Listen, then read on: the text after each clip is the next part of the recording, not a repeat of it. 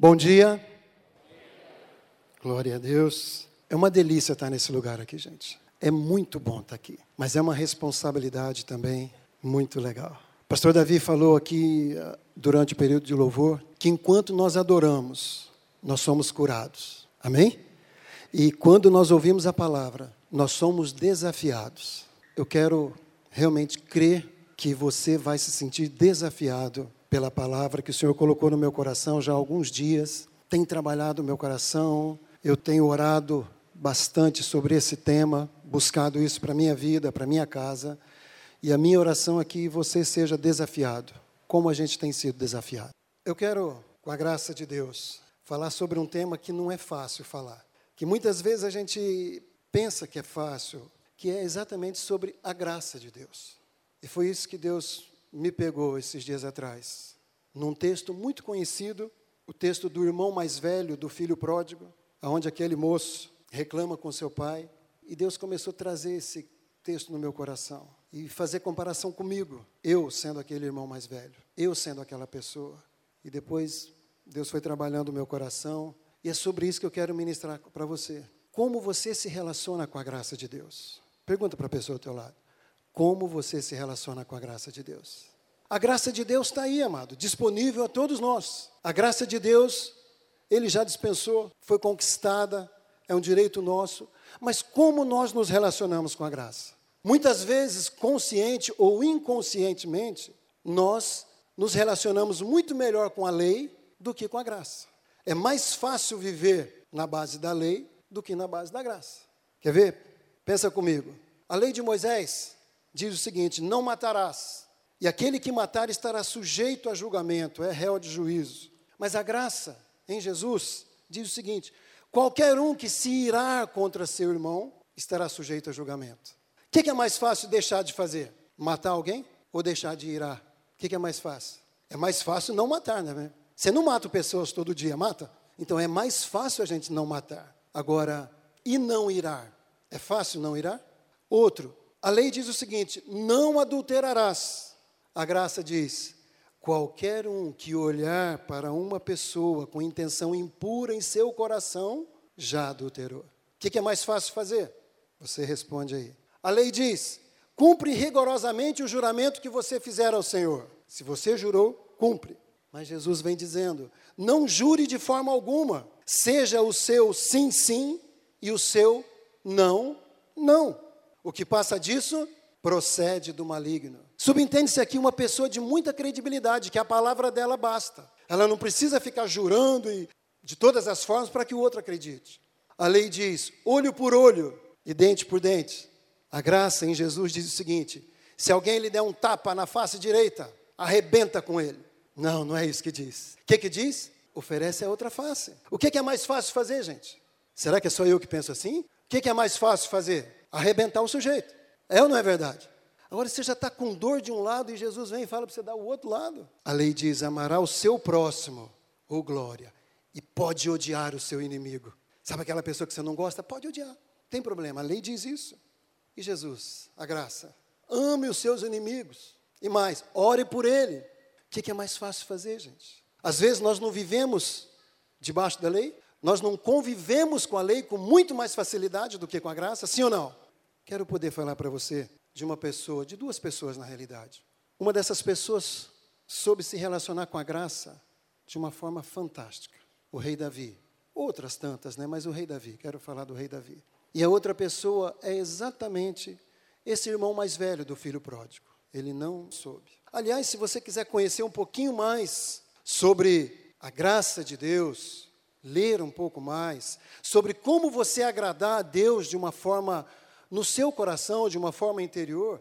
Se você quiser anotar, anota aí, é Mateus capítulo 5, 6 e 7. É o famoso Sermão da Montanha ou Sermão do Monte, depende da Bíblia, né? Ali você vai encontrar o que eu costumo chamar de um código de ética do reino de Deus. É de lá que eu tirei essas informações aqui. Aonde Jesus diz o que a lei está escrito, mas ele diz: Porém eu vos digo. Tem várias outras, vários outros textos, sempre nesse sentido. Ou seja, a graça não anula a lei, a graça coloca um peso na lei, e essa a maneira de cumprir a lei está aqui dentro do nosso coração. Agora entenda uma coisa: graça não é permissão para a gente fazer aquilo que a gente quer. Graça não é permissão para a gente pecar. Tem gente que diz assim: ah, eu estou vivendo no tempo da graça, eu não preciso cumprir isso aí. Não é verdade. Tem gente que diz: eu estou no tempo da graça, eu não preciso dar o dízimo, o dízimo é do tempo da lei. Mentira. O dízimo é antes da lei. Tem nada a ver com a lei. Na lei se tornou obrigatório tudo, mas o dízimo já era praticado por Abraão, por Isaac, por aqueles patriarcas ali antes da lei. A gente ministrou sobre isso na integração hoje. E, e outras coisas que as pessoas dizem, não, eu estou no tempo da graça. Como se graça fosse sinônimo de permissividade para pecar. Graça, amado, é liberdade para fazer a vontade de Deus. Fala comigo, graça é liberdade para fazer a vontade de Deus. Você sabia que nem sempre temos essa liberdade para fazer a vontade de Deus? Nem sempre. No Antigo Testamento, na lei, as pessoas eram obrigadas a praticar tudo isso que eu falei, e mais um, várias outras leis, para poder ter uma vida, uma vida de santidade, uma vida de comunhão. Agora, a graça, eu e você temos essa liberdade. Como foi cantado pela pastora Bel, a confiança.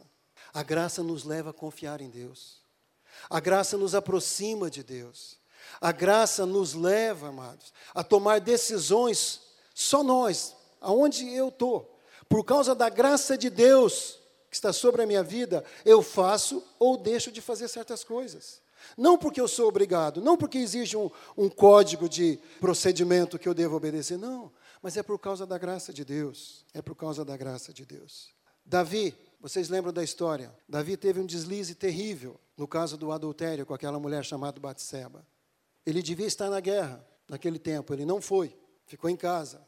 E numa bela tarde, enquanto ele passeava pelo seu terraço, a Bíblia diz que ele viu Batseba tomando banho. E ele se afeiçoou, ele ficou doido pela mulher e mandou trazer, e aconteceu tudo aquilo que a gente já sabe, todas aquelas situações.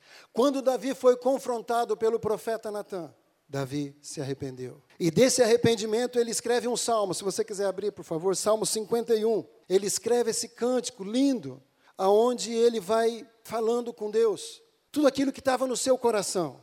Davi não fugiu da sua responsabilidade. Davi não fugiu do pecado que ele cometeu. E no verso 1, a gente vai ler alguns versos desse salmo. No verso 1 ele diz: Tem misericórdia de mim, ó Deus, por teu grande amor, por tua grande compaixão, apaga as minhas transgressões. Davi não estava dependendo unicamente daquele remorso, daquele arrependimento que estava no seu coração. Davi estava dependendo do amor de Deus, da graça de Deus. Davi tinha relacionamento, ele tinha saldo com Deus, para confiar que, por pior que fosse o pecado dele, ele tinha um lugar de arrependimento, ele tinha um lugar de perdão, ele tinha um lugar aonde ele seria restaurado. Ele não pede justiça, ele pede misericórdia. Ele pede misericórdia. Porque naquele momento ele estava reconhecendo quem ele era: um pecador. E quem Deus era: um Deus de amor, um Deus cheio de graça e um Deus que perdoa. No verso 4, ele diz assim: Contra ti somente pequei e fiz o que tu reprovas, de modo que é justa essa tua sentença, e tens razão em condenar-me. Amado, Davi não culpou ninguém. Davi não ficou dando desculpas para o seu pecado. Davi não falou, olha, também ela ficou lá se mostrando, também ela ficou me provocando. E o marido dela? Por que, que não estava aí tomando conta dela? Davi não culpou ninguém. Davi não procurou desculpas para o seu pecado. Davi assumiu: eu pequei, eu pequei. Tanto é que quando você lê esse texto, Natan diz: Olha, Deus já perdoou o teu pecado. No momento que ele se arrependeu, Deus perdoou. E depois, enquanto ele está escrevendo aqui, sabe, ele não culpa ninguém. Ele reconhece que só ele pecou. Só ele. Pecado é transgressão da lei. Pecado é fazer aquilo que Deus reprova. Pecado é fazer o que Deus não mandou fazer. Pecado é não fazer o que Deus mandou fazer. Muitas vezes nós ficamos buscando um código de procedência. Isso pode? Não. Isso pode? Sim. Isso pode? Isso não. Gente, isso é do tempo da lei. Isso é do tempo em que o povo não tinha, a terra não tinha ainda sido visitada pelo Filho de Deus para mudar toda a história da humanidade. Hoje nós temos o Espírito Santo habitando em nós, amém, amado? Quem tem o Espírito Santo aí? O Espírito Santo está aí para te lembrar daquilo que você já aprendeu, para te conduzir pelo caminho. O Espírito Santo está aí. O Espírito Santo está aí para te lembrar da graça de Deus que foi derramada por nós. O Espírito Santo está aí para te lembrar que o amor do Senhor foi derramado no seu coração. O Espírito Santo habita em nós. Nós não precisamos depender de um código de procedimento. Pecado é independência de Deus, pecado é fazer tudo por conta própria, pecado é não dar satisfação, pecado é não se arrepender, pecado é você dar liberdade para um pensamento impuro no seu coração. A palavra diz assim, depois Jesus usou esse texto também, Provérbios 24, 3: Sobre tudo que se deve guardar, guarda o teu coração, porque dele procedem as fontes da vida. E Jesus diz isso depois, que é do coração que procedem as guerras, a lascívia, a prostituição, tudo procede do coração. Por isso que o escritor aos Provérbios nos diz que nós devemos guardar o nosso coração. O coração tem a ver com a parte mais interior do homem, tem a ver muitas vezes com os pensamentos. Guarda seus pensamentos. Leva eles cativo à obediência do Senhor Jesus Cristo. Você pode dizer amém? No verso 6 do Salmo 51, Davi está dizendo: Eu sei que desejas a verdade no íntimo, e no coração me ensinas a sabedoria. Tem uma outra tradução que diz assim: Tu buscas a verdade no íntimo. Sabe por quê, gente? Existe uma verdade no íntimo de cada um de nós. E é isso que o Senhor busca, é essa sinceridade, é essa transparência que Deus busca. Deus não busca a aparência. Deus não busca uma pessoa bem vestida, que fala bonito, que está na igreja todo domingo, que levanta a mão, que sabe cantar bem, que faz uma oração eloquaz, que faz. Deus não busca isso.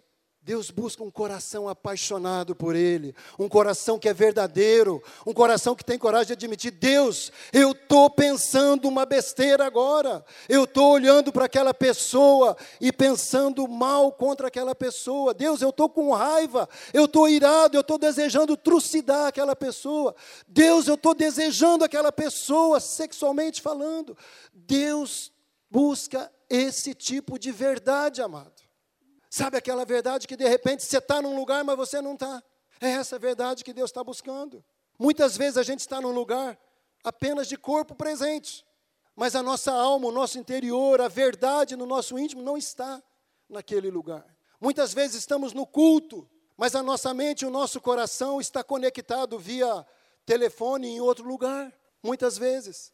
Não estou dizendo quem está usando aí para anotar a palavra, viu? Para anotar a palavra está liberada. Mas muitas vezes, amado, a gente está numa reunião, ou num culto, ou em qualquer um lugar, e nós não conseguimos ficar focado naquele lugar. Muitas vezes, fechamos os olhos para orar, mas ficamos pensando que hora que vai terminar essa oração. Essa oração está muito comprida. É essa verdade que Deus está buscando. Tu buscas a verdade no íntimo. E se Ele está buscando essa verdade, Ele quer ouvir essa verdade. É isso que Davi está dizendo aqui. Se você ler os salmos que Davi escreveu, você vai ver quanta sinceridade. Jó, no meio do seu desespero, quanta sinceridade aquele homem declarou para Deus. E às vezes nós fazemos uma oração muito formal para Deus.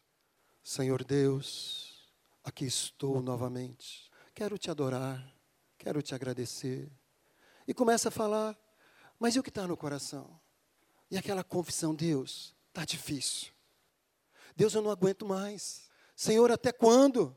Está complicado. A situação financeira, a situação de relacionamento, a situação com os filhos, a situação com o marido, sabe? Aquele desejo que muitas vezes brota no nosso coração, um desejo impuro, um desejo errado, muitas vezes um desejo de fazer mal para outra pessoa. Não fazer mal propriamente, mas aquela oraçãozinha, Deus, permita que ele vá para outra igreja. Eu não preciso encontrar com ele. Afasta ele do meu caminho, afasta aquela pessoa. Sabe, ao invés de buscar a reconciliação, ao invés de buscar o perdão, ao invés de confessar, Senhor, eu não aguento mais, eu não gosto dessa pessoa, eu te confesso isso. Não foi isso que Jesus falou? Ore pelos seus inimigos, ame os seus inimigos. Jesus diz: Conhecereis a verdade. Gente, não tem nada mais gratificante do que a verdade. Não tem nada mais gratificante do que andar na verdade. E eu sei o que eu estou dizendo, usando as palavras que a pastora Mônica usou num dia para me abençoar.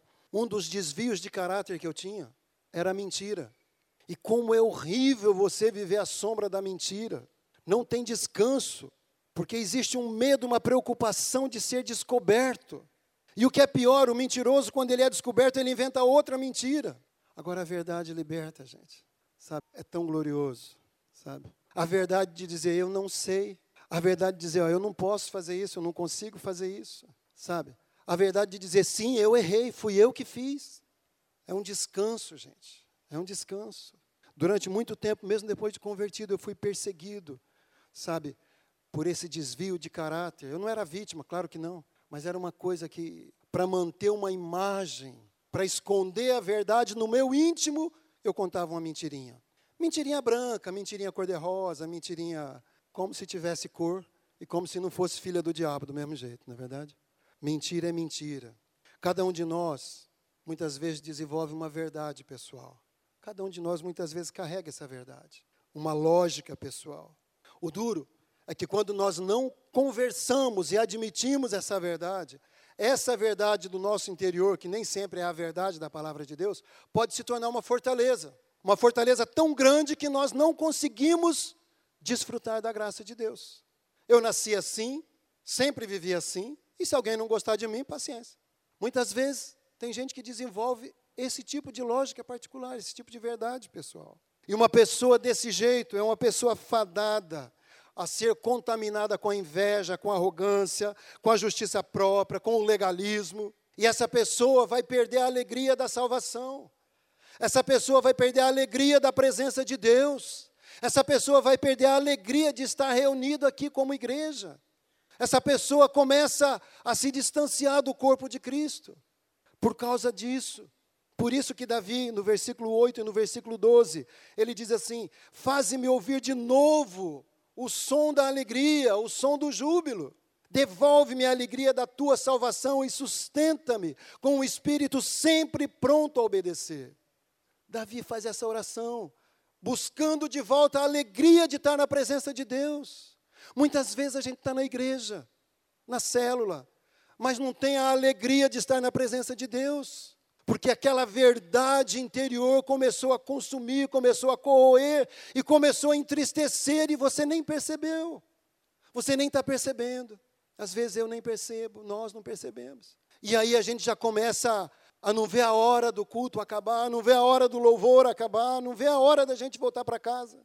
E o que o Senhor está dizendo é que existe uma alegria na salvação, existe uma alegria na presença dEle, existe uma alegria de estarmos reunidos como família, como igreja, existe uma alegria, existe um poder nisso aqui, gente, que nós não podemos desprezar. Nessa situação, nós começamos a perceber que as coisas perdem a cor, tudo fica cinza, tanto faz. Às vezes apenas estamos na igreja e não somos a igreja. Olha para a pessoa que está ao teu lado fala: Você é a igreja do Senhor. É importante a gente saber isso, gente, lembrar disso. Esse lugar aqui é lindo, confortável, muito bom, mas isso aqui, por mais lindo que seja, não é a igreja. A igreja somos nós. A igreja não estamos nós, a igreja somos nós. Amém, gente? Mas muitas vezes nós apenas estamos, ou seja, é algo temporal.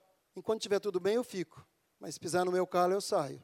Cadê o relacionamento com a graça de Deus? Cadê o deixar Deus buscar aquela verdade que está lá no íntimo? E Davi continua no seu relacionamento com a graça de Deus, ele diz assim no verso 16 e 17: Não te deleitas em sacrifício, e nem te agradas em holocaustos, senão eu traria. Sacrifícios agradáveis para Deus são um espírito quebrantado, um coração quebrantado e contrito, ó Deus, não desprezarás. Uma outra tradução diz assim: o verdadeiro e aceitável sacrifício ao eterno Deus é o coração contrito. Um coração quebrantado e arrependido jamais será desprezado por Deus. Tem algumas figuras, algumas pessoas na Bíblia que, por conta de um arrependimento, Deus perdoou.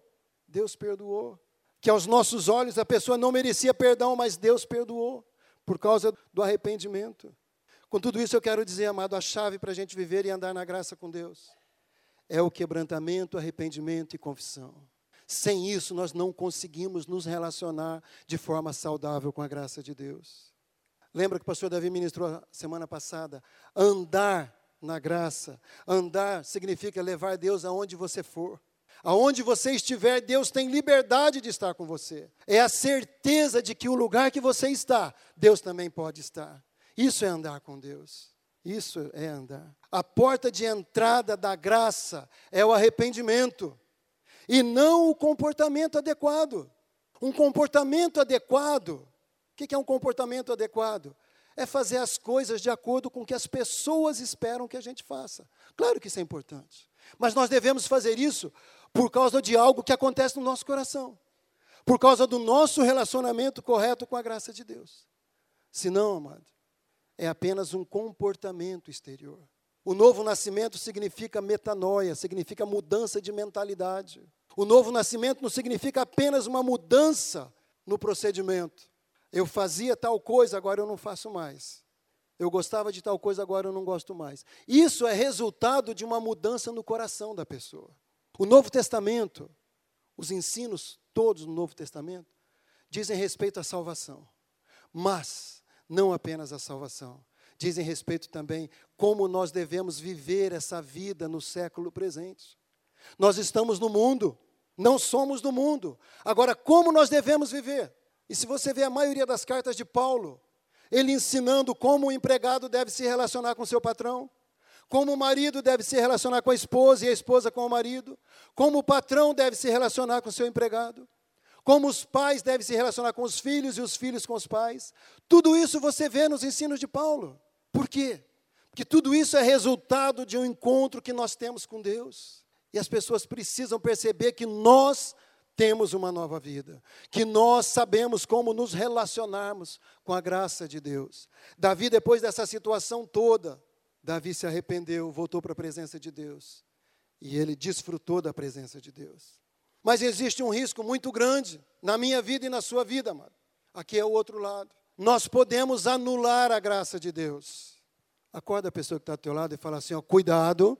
Fala bem forte: cuidado. Você pode anular a graça de Deus misericórdia. Mas é verdade. A parábola do filho pródigo, ela nos mostra isso. Você conhece muito bem um senhor, um homem rico, tinha dois filhos, e o mais novo pede a parte dele da herança, e o pai reparte a herança. Reparte para os dois, para o mais novo e para o mais velho. O mais novo sai de casa, gasta tudo, se arrepende e volta. E é recebido, é perdoado, ele desfruta do amor do seu pai.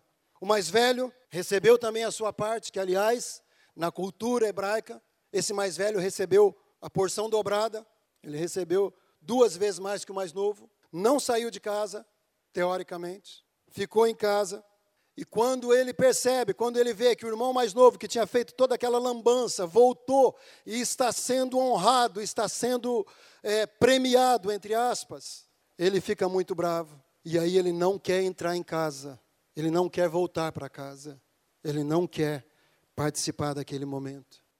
E aí o seu pai sai, vai lá conversar com ele, tentar convencê-lo a participar daquele momento de festa, de perdão, daquele momento de graça. Esse moço diz assim, Lucas capítulo 15, verso 29. Ele diz assim: Há tantos anos tenho trabalhado como um escravo para ti, sem nunca desobedecer uma só ordem sua. Contudo, nunca me deste um cabrito para que pudesse festejar com meus amigos. Aí vem esse teu filho que desperdiçou os seus bens de forma errada, com prostitutas, é o que o mais velho fala, e você manda matar o novilho cevado. Gente, a diferença de preço entre um novilho cevado, um boi gordo, tratado, e um cabrito é muito grande. E esse rapaz diz isso: nem um cabrito me deste. E no verso 31, esse pai tão amoroso, ele diz assim: Meu filho, sabe, eu não sei você, mas quando eu olho para essa parábola, quando eu vejo esse texto, vejo o coração desse homem, desse pai, fala: Meu filho, tu sempre estás comigo, tudo que é meu é teu. Esse irmão mais velho, amado, não saiu de casa, mas desperdiçou toda a graça que ele poderia ter recebido ali. Ele não saiu de casa fisicamente, ele trabalhava para o seu pai, como se fosse um empregado, um escravo ele não vivia a condição de filho. O filho aproveita da graça do pai. O empregado não. Ele se considerava um empregado. Ele estava na casa do seu pai, mas a casa do seu pai não estava no seu coração. Ele não se sentia filho. ele não se sentia amado. Por mais que seu pai o amasse, ele não conseguia se sentir amado, porque ele não se relacionava com a graça que emanava do coração do seu pai. É bem possível que ele até tivesse desejado fazer a mesma coisa que o mais novo fez, mas por uma questão de justiça própria, ele não fez. Olha a diferença, amado. O filho mais novo saiu, desperdiçou toda a sua parte da herança, desperdiçou todos os bens materiais, se arrependeu, voltou para casa, pediu perdão, se colocou naquele lugar de arrependimento, quebrantado, contrito, foi perdoado, voltou a desfrutar daquela graça de ser filho e houve festa por causa do amor do pai. E o filho mais velho, ele nunca saiu fisicamente de casa. Ele não desperdiçou a sua parte na herança, estava tudo lá. Mas ele não voltou para casa. Alguém que nunca saiu, mas não voltou para casa. Esse homem estava anulando a graça de Deus. Ele estava desperdiçando o amor que seu pai tinha para ele. A justiça própria no seu coração não permitiu ver o amor que tinha no coração do pai. Ele não era capaz de receber esse amor. Muitos de nós, amado, eu quero falar por mim, não vou falar de nós, não. Eu não entendi essa parábola durante muitos anos depois de convertido. Eu falava, mas esse pai é muito tonto. Como pode ter um pai tão frouxo assim? Esse moleque sai de casa, acaba com dinheiro e depois volta, o pai recebe. Que homem frouxo. E o pobre do outro que ficou trabalhando. Nem um cabrito, coitado. Mas eu ficava com uma raiva. Sabe por quê, amado? Porque no meu coração, eu tinha esse coração. Eu era como esse irmão mais velho. Justiça própria. Não sabia me relacionar com a graça de Deus. Eu era acostumado tudo na base da troca. Tudo na base do código de procedência. Para mim era muito difícil entender o coração de um pai amoroso desse jeito. Muito difícil. Muito difícil entender um perdão desse jeito. Muito. Desde os primeiros encontros, cada vez que eu ouvia a ministração usando essa parábola, mexia comigo a parte do filho mais novo, mas mexia comigo essa parte. O filho mais velho que nunca saiu, que nunca fez nada aparentemente errado, que sempre demonstrava para os outros ser bonzinho, ajudar todo mundo, sempre ter um sorriso no rosto mas não desfrutar da graça do Pai, não desfrutar da graça de Deus. Agora eu quero olhar para você e quero que você olhe para você.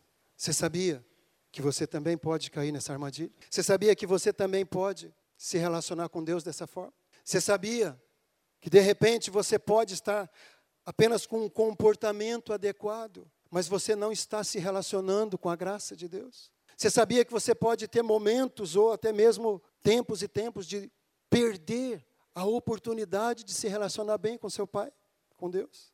Confiar em Deus, descansar em Deus, não depender de uma história, não depender de um projeto de vida, não depender daquilo que a gente aprendeu, mas depender unicamente da graça de Deus. Você sabia que muitas vezes nós temos dificuldade para isso? Muitas vezes simplesmente mantemos aos olhos humanos um comportamento de acordo com aquilo que nos foi ensinado.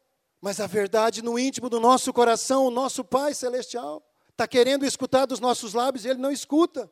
Muitas vezes tem apelo aqui na frente, e muitos de nós às vezes não vêm por um simples pensamento. O que, é que vão pensar de mim se eu for lá na frente? Vão pensar que eu estou em pecado. E daí, o seu Pai Celeste busca essa verdade que está no seu íntimo. Muitas vezes, simplesmente deixamos que as pessoas saibam, até mesmo vejam, como nós somos bonzinhos. Mas às vezes quando vemos os nossos irmãos sendo abençoados. Quando vem um testemunho aqui na frente de cura ou de qualquer outra bênção, a gente fala: por que ele e não eu, Senhor? Por que não eu? É como se a gente estivesse dizendo para Deus: Deus, há tantos anos eu te sirvo, e o Senhor nunca me deu um cabrito, o Senhor nunca me curou uma dor de cabeça, o Senhor nunca me abriu uma porta de emprego para eu ganhar bastante dinheiro, o Senhor nunca, o Senhor nunca, o Senhor nunca. E pessoas saem da igreja por conta de não se relacionar com a graça de Deus da maneira certa. Pode ser que a gente não fale isso que esse irmão mais velho falou, mas pode ser que essa seja a verdade no íntimo do nosso coração. Há tantos anos eu estou na igreja, há tantos anos. Para esse moço, o prêmio dele era um cabrito. E para você, qual que é o prêmio por você servir há tantos anos o Senhor? Qual que é a verdade que está no teu íntimo? E sabe, quando nós anulamos a graça, quando nós desperdiçamos a graça, o que resta para nós tentar, tentarmos um relacionamento com Deus, sabe o que é? O legalismo. Legalismo é o oposto da graça. E o legalismo é muito sutil. É um perigo sutil o legalismo, porque muitas vezes nós não percebemos. E o pior, às vezes nós nem nos consideramos legalistas, ou que a gente esteja sendo legalista em algum determinado momento. É um perigo isso, amado. Viver na graça de Deus é tão diferente. É tão diferente. Viver na graça de Deus é ter a certeza de que nós podemos confiar, porque Ele vai fazer o que Ele prometeu que vai fazer. Agora, Deus não faz trocas, Deus não faz barganha, não faz. Hoje eu falei na classe de integração, as primeiras ofertas que eu fiz para o Senhor foi oferta pensando em troca, em ganhar alguma coisa a mais. A gente estava numa pindaíba doida. E aí a gente recebeu uma oferta que ia abençoar a gente o resto do mês, não é verdade? E aí a gente estava ouvindo vários testemunhos na igreja. Que o irmão que deu 100, Deus devolveu mil. O irmão deu 500, Deus devolveu 5 mil. Falei, puxa vida, se eu der isso aqui, Deus vai, vou viver o resto do ano. E olha, gente, batata. Eu dei aquela oferta sem, a Pedrinho nem sabia que eu tinha recebido oferta e nem sabia que eu dei oferta. Era um negócio entre eu e Deus. Dei aquela oferta. Sabe o que aconteceu? Nada. Passamos necessidade o resto do mês. Deus estava querendo prover, pelo fato de não saber me relacionar com a graça de Deus, com a bondade de Deus. Eu quis fazer negócio com Deus. Eu falei na integração. Deus não cai nessa cilada, amado. Você pode armar para Deus, Deus não vai cair nessa cilada. A nossa oferta precisa ser de coração, nosso relacionamento com Deus precisa ser baseado num coração espontâneo, sincero. Qual é a verdade que está no teu coração que Deus está querendo arrancar nessa manhã? E por mais que a gente relute, a nossa vida só vai mudar. Esse relacionamento com Deus só vai mudar quando a gente tiver coragem de confessar: Deus, eu tenho o coração igual a esse irmão mais velho. Até hoje eu tenho orado, Deus, eu renuncio esse coração. Eu não aceito esse coração na minha vida. Eu não aceito essa atitude do irmão mais velho de requerer alguma coisa. Eu quero me relacionar com o Senhor confiando na sua paternidade, confiando no seu amor. Quero que você, se você puder abrir 2 Coríntios, capítulo 12. O apóstolo Paulo também é um cara que soube navegar na graça de Deus. A partir do verso 7, depois que ele está narrando uma tremenda revelação que ele teve da parte de Deus, aí no 7 ele diz assim: E para que não me ensoberbecesse com a grandeza das revelações, foi-me posto um espinho na carne, um mensageiro de Satanás para me esbofetear a fim de que eu não me exalte. Por causa disso, três vezes pedi ao Senhor que o afaste de mim. Então o Senhor me disse: A minha graça te basta, porque o poder se aperfeiçoa na fraqueza. A minha graça é suficiente para você. Naquele momento ali, a graça suficiente de Deus para a vida de Paulo foi mais importante do que a sua cura física. A graça de Deus precisa nos bastar. Tem tanta gente, amado, que já foi curado por Deus e que está aí fora no mundo. Tanta gente, tanta gente. Nessa casa mesmo. Muitas pessoas foram curadas por Deus. Estão aí fora no mundo. Tenho certeza, uma certeza pessoal, de que algumas pessoas não são curadas. Porque se forem curadas, vão perder esse relacionamento com a graça de Deus e podem perder a vida eterna. Amado, a graça de Deus para nós é mais importante do que uma cura física. Paulo orou três vezes e Deus falou: A minha graça te basta, Paulo. Você não precisa ser curado. Você vai continuar fazendo a minha obra mesmo com essa doença, com esse espinho na carne. Que até hoje não existe nenhuma, e nem vai haver, né? A gente só vai saber quando chegar lá. O que, que é esse espinho na carne? Não adianta pensar que era sogra, não adianta pensar. Não adianta pensar que era o fato de não ter casado. É mais possível que seja uma enfermidade. Mas Paulo conviveu e fez a obra do Senhor mesmo nessa situação. Muitos aqui Muitos aqui estão convivendo com enfermidades há anos, mas estão fazendo a vontade de Deus, estão desfrutando da graça de Deus, estão no centro da vontade de Deus. Você pode dizer amém? Isso, gente, é mais importante, muitas vezes mais importante do que uma cura física. E o último texto que eu quero ler com você está no livro de Tito, Tito capítulo 2, só para você entender a grandeza da graça, a partir do verso 11. Vou ler na tradução revista atualizada. Porque a graça de Deus se manifestou salvadora a todos os homens. Ela, você pode dizer amém? Você pode dar um aplauso ao Senhor? A graça de Deus nos ensina a termos uma vida piedosa, santa, justa. A graça de Deus nos leva a renunciar às paixões mundanas. A graça de Deus nos leva a viver uma vida de quebrantamento, de contrição diante do Senhor. É a graça de Deus. que nos faz isso. Quero mostrar para você um cântico. O nome desse cântico é Amazing Grace, Maravilhosa Graça. Esse cântico foi composto no século XVIII. Um mercador de escravos chamado John Newton. Ele escreveu a letra. Você vai ver, tem um pequeno histórico da música. Você vai ver que a melodia não tem autor da melodia. Mas esse homem era um mercador de escravos, transportava vidas, arrancava vidas dos seios das suas famílias e levava para a Inglaterra. Muitas dessas vidas morriam durante a viagem, eram simplesmente jogadas ao mar. E esse homem foi sendo trabalhado por Deus, trabalhado por Deus. E aí ele pôde compor esse cântico. Palavras tão simples, mas que pode servir para a minha vida e para a sua vida. No fim da vida, John Newton deixou uma frase, escrito o seguinte: A minha memória já está indo. Tem muita coisa que já não me lembro mais. Mas de duas coisas eu não esqueço: que eu sou um grande pecador, que meu Deus é um tremendo perdoador, é um tremendo salvador. Amado, eu gostaria que você fechasse seus olhos por um instante. Existe um risco muito grande nos nossos dias de que esse lugar da graça de Deus no seu coração e no meu coração seja roubado. Nós vivemos período de muita competição e Satanás quer roubar esse lugar. É um lugar que é exclusivo para Deus, mas Satanás quer tirar, quer roubar o lugar de Deus e colocar, quem sabe, alguma outra coisa material, temporal, uma emoção, não sei. Esse homem, John Newton, entendeu a graça de Deus. Davi entendeu a graça de Deus. Paulo entendeu a graça de Deus. Pessoas que se relacionavam muito bem com a graça de Deus. Qual é a verdade que Deus está buscando no seu coração e que muitas vezes pode estar roubando você da presença de Deus? Muitas vezes pode estar levando você a questionar Deus. Há tantos anos eu te sirvo, Deus. O que tem feito você pensar se ainda vale a pena? Um cabrito é muito pouco, gente. Um namoro é muito pouco. Um emprego, uma promoção, é muito pouco. A graça de Deus foi conquistada para nós com um alto preço. É importante. Deixa Deus sondar seu coração. Deixa Deus sondar seu coração.